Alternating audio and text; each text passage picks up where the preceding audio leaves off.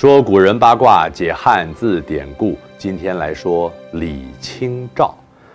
李清照字易安，号易安居士，他是宋代的词人。后人将他的作品辑录成《漱玉词》。李清照出身书香世家，父亲李格非是礼部员外郎，善作词章。嚯嚯嚯嚯嚯！干什么？你不是说高飞吗？高飞不是这样笑的吗？你不要逼我变成唐老鸭骂人。他母亲是名门之后，有良好的文学素养。李清照在这样的家庭中成长，深受文化熏陶。昨夜雨疏风骤，浓睡不消残酒。试问卷帘人，却道海棠依旧。知否知否，应是绿肥红瘦。《如梦令》是李清照少女时期的作品。未成年就写下流传千古的词作，轰动朝野，奠定才女的地位啊！所以这是她半成年告白喽。嗯。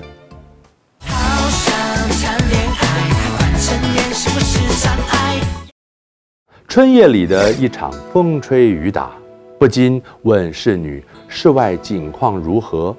侍女说：“一夜风雨，海棠花仍开得好好的。”但写词的人心知侍女粗心，难掩感伤之情。经此摧残，海棠花一定已是绿叶繁茂，红花凋零了。这阙词化用唐代诗作：“昨夜三更雨，临明一阵寒。海棠花在否？侧卧卷帘看。”但是较原诗更胜一筹。书写了作者的惜花伤春，同时也惋惜逝去的青春年华。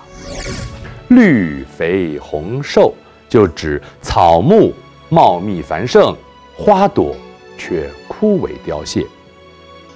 十八岁，李清照嫁给了门当户对的赵明诚，他是一位金石考据家，两人郎才女貌，传为一段美谈。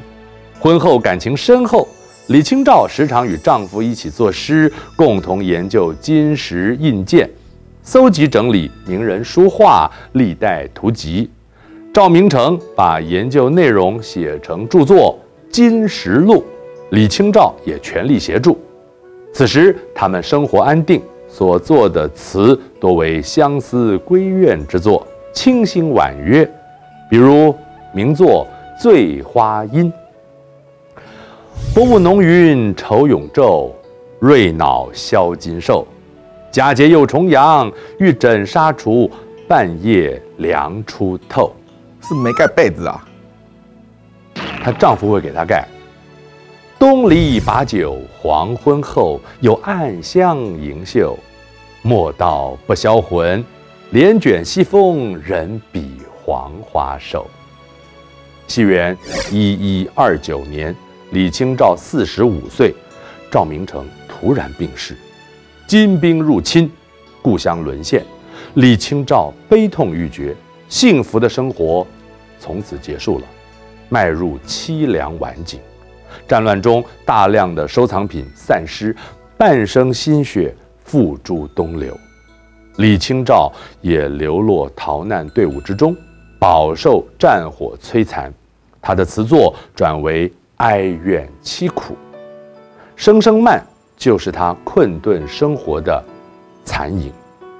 寻寻觅觅，冷冷清清，凄凄惨惨戚戚。乍暖还寒时候最难将息。三杯两盏淡酒，怎敌他晚来风急？雁过呀，正伤心，却是旧时相识。满地黄花堆积。憔悴损，而今有谁堪折？守着窗儿，独自怎生得和？梧桐更兼细雨，到黄昏点点滴滴。这次第，怎一个愁字了得？乍暖还寒，指气候冷热不定，忽冷忽热。又承奉郎张汝舟觊觎李清照手上的文物，骗取婚姻。张汝舟在婚后发现李清照不愿意转让文物，就对他家暴，拳脚相向。李清照不堪折磨，向官府告发张汝舟骗取官职的行径。但是当时立法规定，凡妻子告丈夫，就必须要入狱两年。于是两人是双双入狱。李清照幸得朋友相助，只坐了九天的牢。物是人非，指的是景物依旧，人事全非，出自李清照《武陵春》。这阙词也是李清照晚期的作品，写尽了苦闷忧愁。风住沉香花已尽，日晚倦梳头。物是人非事事休，欲语泪先流。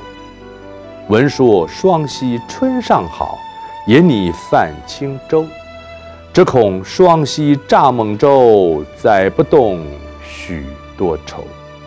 尽管雨过天晴，但世事却已经不比往常。心中的忧伤还没有说出口，就已先化为眼泪。有意乘舟赏景。只怕小船载不动自己一身的愁啊！哎，下次再说吧。